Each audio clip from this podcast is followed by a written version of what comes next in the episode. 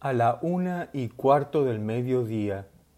se incorporó y caminó hasta la mesa de su alcoba para beber agua y regresar al lecho. Poco después pidió a una de las dos hijas que había guardado vela a su lado que descorriese las cortinas, quejándose de que tenía dificultades para respirar. Se le trajo agua de rosas que bebió tras de lo cual volvió a acostarse. Y cuando se le ofreció alimento observó, ¿deseas que tome algún alimento cuando ya me voy?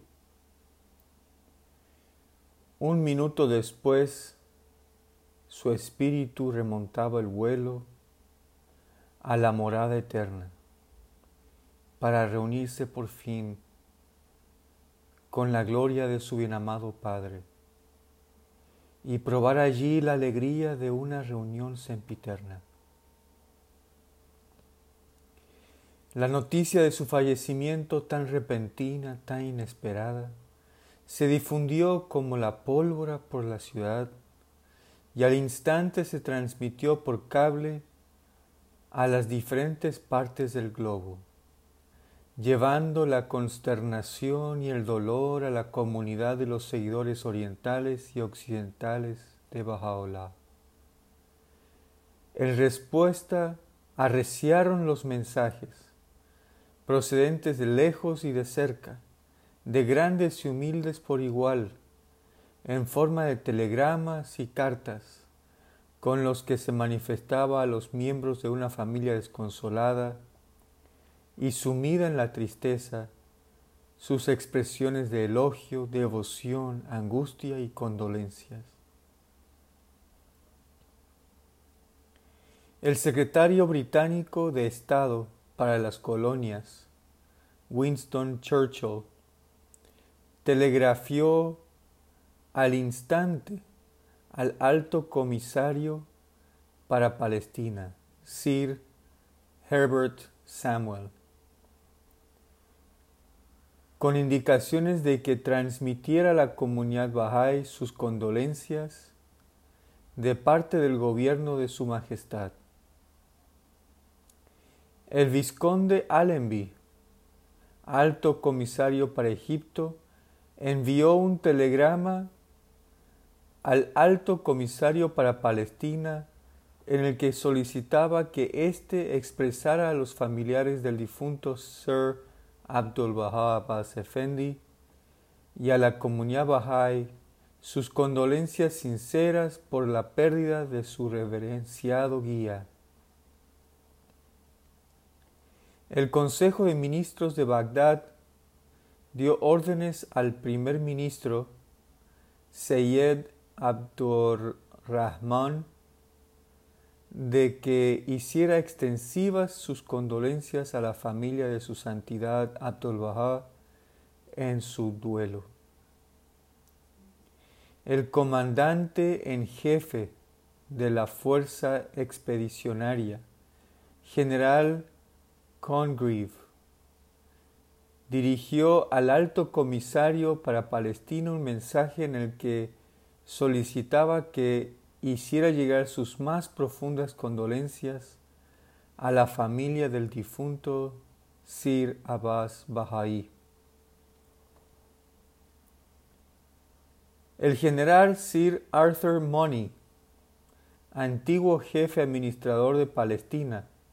manifestó por escrito su tristeza, su profundo respeto y admiración por él así como sus condolencias ante la pérdida que había sufrido la familia. Una de las figuras distinguidas de la vida académica de la Universidad de Oxford, profesor y erudito famoso,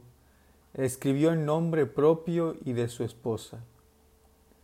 Tras pasar el velo hacia una vida más plena, debe ser especialmente maravilloso y bendito para quien siempre ha fijado sus pensamientos en lo alto y se ha esforzado por llevar una vida exaltada aquí abajo. Numerosos y diversos periódicos tales como el londinense Times, el Morning Post, el Daily Mail, el New York World, Le Temps, el Times of India y otros publicados en diferentes países e idiomas rindieron homenaje a quien había prestado a la causa de la hermandad y paz humanas servicios tan destacados e imperecederos. El alto comisario Sir Samuel envió de inmediato un mensaje en el que transmitía su deseo de acudir al funeral en persona, como él mismo escribió más tarde, a fin de expresar mi respeto por su credo y mi consideración hacia su persona. En cuanto a las exequias que tuvieron lugar la mañana del martes, cuyo igual nunca había presenciado Palestina, no menos de diez mil personas participaron en representación de todas las clases, religiones y razas de aquel país. Una gran multitud atestiguaría más tarde el alto comisario mismo, se había reunido para llorar su muerte, pero también para celebrar su vida. Sir Ronald Storrs, gobernador de Jerusalén a la sazón, escribió asimismo al describir el funeral.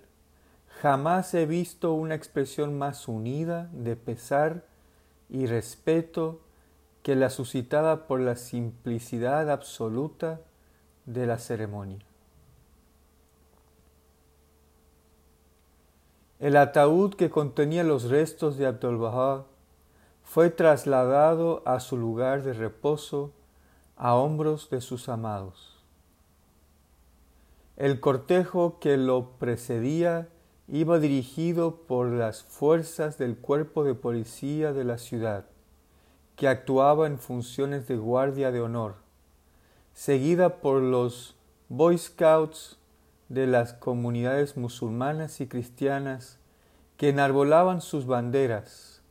un coro musulmán que cantaba versículos del Corán, los jefes de la comunidad musulmana, encabezados por el muftí y cierto número de sacerdotes cristianos, latinos griegos y anglicanos. Detrás del féretro seguían los miembros de la familia, el alto comisario británico Sir Samuel, gobernador de Jerusalén, Sir Ronald Storrs, gobernador de Fenicia, Sir Stuart Symes, amén de funcionarios del gobierno, cónsules, de varios países residentes en Haifa, notables de Palestina, musulmanes, judíos, cristianos y drusos, egipcios, griegos, turcos, árabes, kurdos, europeos y americanos, hombres, mujeres y niños. La larga comitiva de condolientes entre los sollozos y lamentos de muchos corazones afligidos, serpenteó su camino hasta que, alcanzadas las faldas del monte Carmelo, se detuvo ante el mausoleo del Bab. Cerca de la entrada occidental del santuario, sobre una sencilla mesa, se colocó el féretro sagrado y allí, en presencia de una gran concurrencia, nueve oradores en representación de los credos musulmán, judío y cristiano, entre los que se incluía el muftí de Haifa, pronunciaron sendos discursos fúnebres. Concluidos estos, el alto comisario se acercó al féretro y con la cabeza inclinada frente al santuario rindió el último homenaje de despedida a Abdul Baha. Los demás oficiales del gobierno siguieron su ejemplo. A continuación se trasladó el ataúd a una de las cámaras del santuario que se hizo descender con tristeza y reverencia hasta su último lugar de reposo, junto a la bóveda adyacente que ocupaban los restos del Bab. Durante la semana que siguió a su fallecimiento, diariamente se dio alimento a un centenar de pobres de Haifa, en tanto que el séptimo día se distribuyó una ración de maíz en su memoria a mil de ellos, al margen de consideraciones de raza y credo.